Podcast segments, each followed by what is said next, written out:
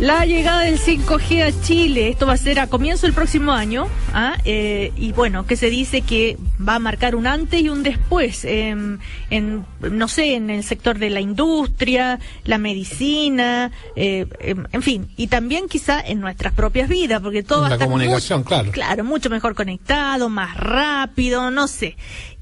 Así como decías tú en la mañana, Sebastián. Eh, Viene a cambiarlo todo. Cambiarlo todo. Eso es lo que dicen. Sí. Al menos en la premisa. ¿Será tan así? Bueno, ¿de qué se trata? Es lo que vamos a conversar con Pedro Bichalaf, académico del Centro de Ciberseguridad de la Universidad Mayor. ¿Cómo estás, eh, Pedro? Buen día.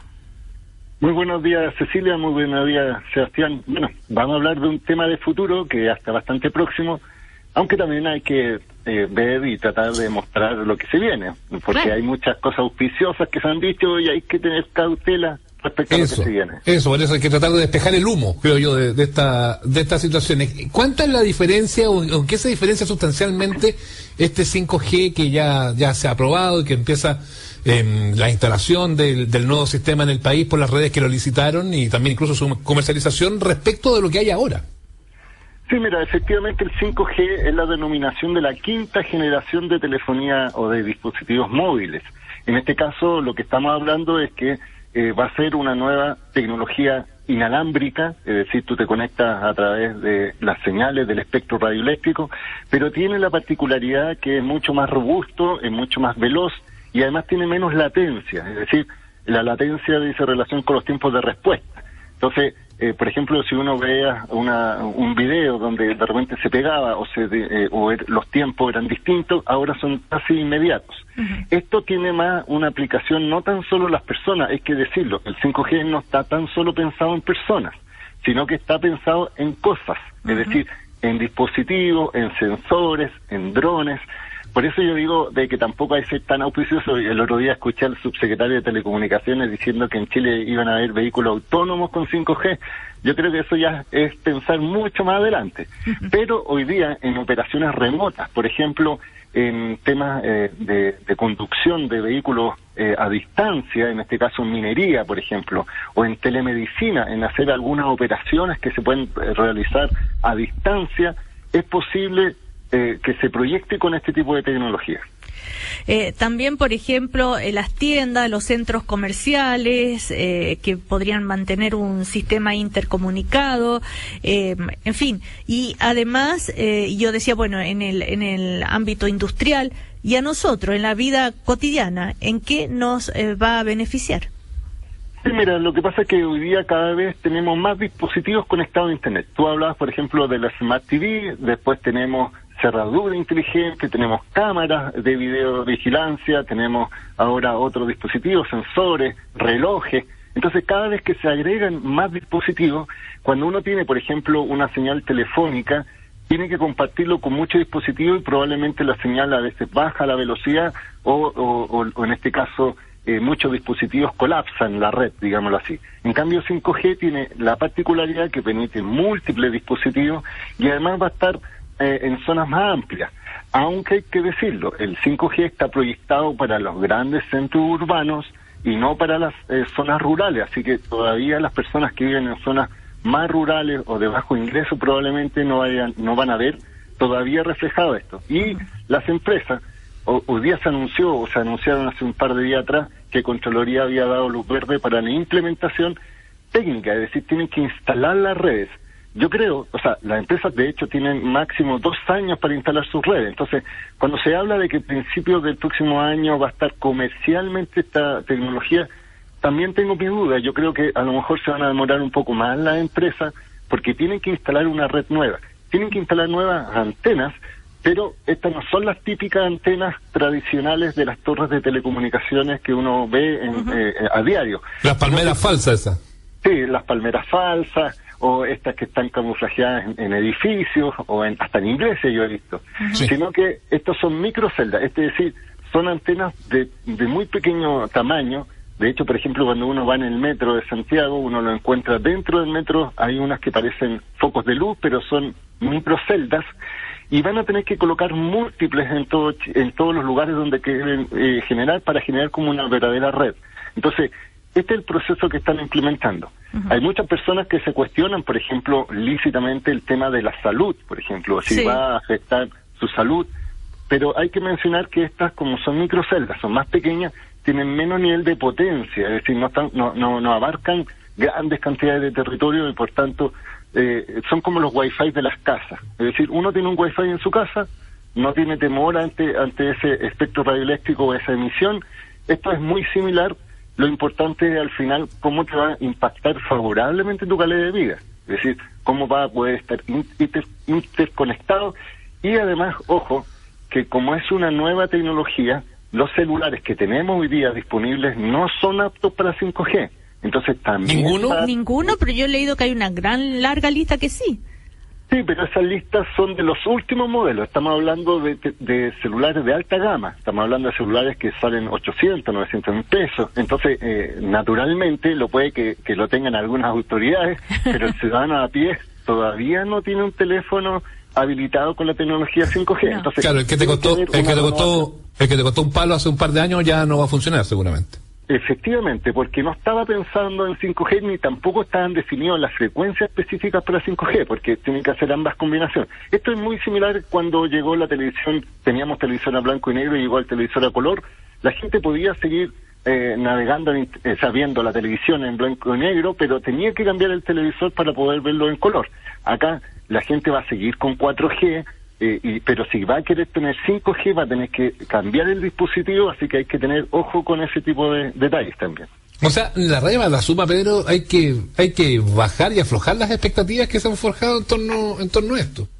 Sí, porque no son inmediatas, pero hay que decirlo, la tasa de adopción de tecnología es cada vez más rápida. Es decir, eh, cuando llegó, por ejemplo, 3G a Chile, se demoró la industria o las personas tres años en tener un millón de clientes pero cuando llegó 4G, en tres años, o sea, en un año ya teníamos 3 millones de clientes. Entonces se subentiende que la gente, que obviamente ya está mucho más adaptada a la tecnología, con la necesidad de interconexión, de teletrabajo, de escuchar, por ejemplo, la misma radio ya no tan solo por la radio tradicional, sino a través del dispositivo móvil, va a tener facilidades para comprar un celular y poder adaptar esta tecnología donde esté presente. Ahora, eh, respecto... Eh, alguna relación eh, tiene, por supuesto, pero me gustaría tu, tu opinión sobre la fusión entre BTR y Claro Chile. Que, eh, va apuntado a esto en particular, se supone, a la operación 5G. Sí, mira, esto es una, yo lo he dicho, es una operación comercial novedosa. ¿Por qué? Porque dos empresas que cada una tiene eh, un, un, nicho específico. Por ejemplo, BTR tiene lo que es la red de fibra óptica y, e Internet al hogar. Y claro, tiene el espectro, fusionan estas tecnologías porque efectivamente el 5G necesita, o sea, es inalámbrica, pero necesita una buena base de fibra óptica para que esto sea de calidad. Entonces, ¿qué va a hacer al final esta empresa? No es que se junten eh, y vayan a desaparecer, sino que van a mantenerse, pero van a crear una empresa nueva, de tal forma que a sus actuales clientes, a los, a los clientes de BTR y a los de Claro, le van a ofrecer la tecnología 5G paquetizada nueva, y va a ser mucho más rápido porque uno tiene una infraestructura, otro el espectro y se juntan. Pero hay que esperar todavía que la Fiscalía Nacional Económica o el Tribunal de la Libre Competencia, si hay, algún conflicto, lo resuelva, pero siento que lo van a resolver, tienen tiempo porque como todavía hay eh, dos años máximo para que las empresas desplieguen la red, van a estar ahí en el momento de que comercialmente se lance en Chile, porque todavía no hay ninguna empresa que ofrezca 5G en Chile, ojo con eso, cuando lo lancen comercialmente, probablemente esto, estas empresas van a tener una inversión mucho más eficiente. Mm. Porque, por ejemplo, si uno compara otras, eh, eh, por ejemplo, Movistar, tiene su red de fibra, están trabajando con, con eh, inalámbrica, WOM está, primero nació como una empresa de telecomunicaciones móviles, ahora tiene fibra óptica, entonces Entel algo similar. Entonces, esto es un trabajo de cómo trabajan de forma individual o en este caso fusionadas, pero eh, es auspicioso desde el punto de vista de que eso implica que hay una intención cierta de la empresa.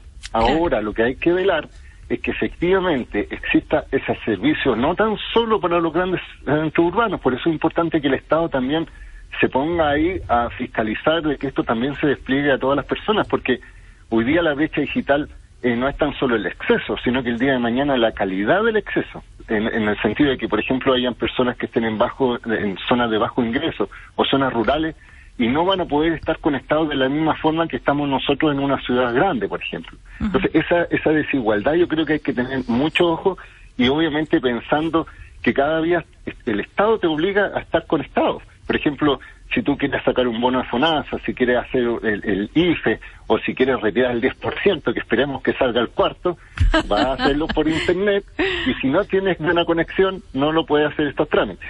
Claro. Sí, todo, todo se deriva, hasta, hasta los tacos hoy día uno se los termina, los termina conociendo eh, a través de internet. Eh, ya que estamos en el tema de mercado, déjame quedarme un poquitito ahí, Pedro, porque mm, en, eh, en el actual escenario de, comercial de las empresas de telefonía, eh, entró con mucha fuerza hace algunos años WOM, con un plan de, precios ultra bajos, con muy buenos planes, en fin, y hubo una gran migración eh, hacia esa compañía y que obligó a las otras que están más consolidadas, como Claro, Entel y Movistar, también a reformular los precios.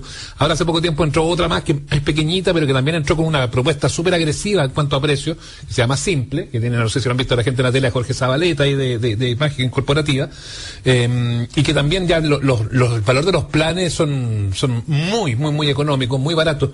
Eh, cuando llegue el 5G, eh, eh, uno presume que estos precios debieran volver a subir o ya en el fondo lo que se destina a los valores de los planes que la gente va a tener como usuario de teléfono y de, Internet van a, van a seguir en una tendencia a la baja. yo creo que se va a distribuir, pero mira, déjame marcar un poco el punto. Cuando el gobierno licitó el 5G, ellos llamaban a que nuevas empresas ingresaran al mercado. Eh, pero pasó todo lo contrario, es decir, ahora dos empresas que estaban se están fusionando y por tanto están haciendo más pequeño el mercado desde el punto de vista de los competidores. Pero se va a distribuir en qué sentido? En que como esta tecnología 5G, insisto, no está solo pensado en personas, sino que en sectores productivos, en empresas, en industria, probablemente ya no va a ser el cliente final el que esté eh, eh, como, como, un, como un usuario más, sino que se van a sumar nuevas empresas que se van a conectar y por tanto los planes eh, van a tener más mercado. No, no sé si me explico, porque cada vez que tú ingresas a una nueva red, la empresa hacen una inversión y sobre esa inversión calculan el precio final a sus usuarios para tener rentabilidad. Entonces, si crean una nueva red, van a tener que desembolsar mucho dinero, pero si se crean nuevos usuarios, es decir, ya somos 17 millones de, chilenos, ya no vamos a crecer más, digámoslo, tan rápidamente, pero si tienes clientes corporativos, si tienes nuevos sensores, si tienes nuevos sectores productivos a los cuales se van a beneficiar, van a ser clientes inexistentes en este momento que se van a sumar y eso van a prorratear los valores y esperamos que eh, la gente, como, como pasó con el 3 y el 4G, que tú no tuviste que pagar adicional por el 4G y ahora no, no tendrías que pagar adicionalmente por el 5G, pero teniendo un plan, puedas con tu celular en las zonas que hay 3G navegar con 3G, pasar a 4G cuando haya o 5G y adicionalmente eh, beneficiarse en algunos sectores productivos solo específicamente con 5G. Eh, otra pregunta, Pedro. Si hay una empresa que me llama y me ofrece 5G, estaría evolucionando. ¿Por qué? Porque en este momento no existe la autorización comercial para ofrecer ese servicio. Y además, ojo, algunas personas se confunden, porque cuando uno tiene en su casa un Wi-Fi, la, la, red dice 5G, no sé si lo han escuchado. Sí, pero, pero, pero eso significa eh, 5 gigahertz, es decir, en la banda de frecuencia, pero no significa la quinta generación que nosotros estamos mencionando. son dos conceptos distintos. Eso es lo que quería que explicaras bien. Sí, efectivamente, hoy día cuando, por ejemplo, uno tiene un, router con fibra óptica eh, o, internet fija y da señal y hay una señal que es que se denomina 4, o sea, 2,4 GHz y otros 5 GHz son las frecuencias que uno permite navegar. Imagínate que en el 5G navegan en las en las frecuencias 3500 se denomina y otros 20 26 GHz, es decir, son bandas distintas, pero la denominación comercial de 5G, eh, si hablan de quinta generación, es el 5G que estamos refiriendo. Si hablan de 5 GHz, es la banda de frecuencia y no es el 5G que nosotros estamos mencionando. Una pena que se mencionen igual, porque eso eh, genera mucha confusión. y, ¿ah? la posibilidad de hacer la trampa también. Exactamente. por, eso, por, ¿ah? eso, por eso es tan importante lo que ustedes hacen, porque es un tema de educación al ciudadano a pie que cada día tiene que estar más informado y saber por qué es lo que está pagando, porque muchas veces piensa en que está pagando 5G cuando le están entregando una conectividad de mala calidad cuando el 5G de quinta generación promete mucha mejor velocidad y latencia y eso es lo que hay que ser exigible. Claro. Eh, entonces, eh, dice, o sea, tiene que decir ser que quede claro, 5 gigahertz de banda frecuencia. Sí, esa es la frecuencia y esa es la que tienes tú en tu, en tu casa con un router normal, pero cuando tú hablas de quinta generación, entonces cuando a un ciudadano le ofrecen un plan y le dicen 5G, usted, le dicen, ¿es la quinta generación? ¿Sí o no? Y en este momento, comercialmente, no están autorizadas las empresas, están autorizadas para el despliegue de la red y en un momento específico, cuando ya esté más instalada, va a ser el gobierno a través de la Subsecretaría de Telecomunicaciones que diga, ok, desde ahora las empresas pueden vender 5G, pero tienen que identificar bien las zonas donde haya ese servicio, porque puede que estén las primeras antenas de quinta generación en las Condes y una persona que vive en Viña del Mar, por ejemplo, no va a tener esa tecnología, pero estaría eh, con la idea de pagando un servicio que no va a tener. Claro, ¿y tú crees que ese servicio va a ser mucho más caro? Es que eso es lo que yo te comento. Teóricamente, yo siento que las empresas no deberían eh, hacer un cobro diferenciado. De, tal forma que si tú tienes un teléfono apto para 5G y, y te metes en una zona de cobertura con 5G, navegues al mismo valor del mismo plan. ¿Por qué? Porque esas eh, tecnologías lo van a tratar de vender no tan solo a personas, sino como yo te decía, a empresas, y esas sí que van a pagar solo 5G. Claro, en, el fondo, se repite la historia de lo que pasó de la transición del 3 al 4G, va, debiera ir más o menos de la misma de la misma forma. Sí, aunque el, el 4G estaba pensado en personas, pero ahora, como te digo, el 5G está pensado más en dispositivos. Por eso todavía, o sea, por ejemplo, se habla de zonas de laboratorio, se están pensando en nuevos productos, nuevos servicios que todavía no han salido, porque tiene que ir de la mano de la tecnología y, toda y cuando ya esté la tecnología presente van a salir las innovaciones, las aplicaciones que se van a aplicar sobre esa nueva red. Le vamos a empezar a llamar de ahora en adelante quinta generación mejor. Este, mejor. para sí, para que no, no se preste a confusiones. Eh, eh, por último, ¿tú crees, así como dicen, que no nos va a cambiar la vida, que hay un antes y un después? Mira, eh, yo escuché al presidente Piñera diciendo que esto va a ser un, cambio copernicano. Eh, no comparto sus palabras porque eh, la tecnología obviamente beneficia, pero son complementarias y probablemente van a ser eh, nuevas tecnologías para nuevos servicios que no conocemos. por ejemplo, insisto, cuando se habla de vehículos autónomos, en, en, el muy en el futuro probablemente tengan esta tecnología y obviamente en este momento es revolucionario pensar en un vehículo autónomo.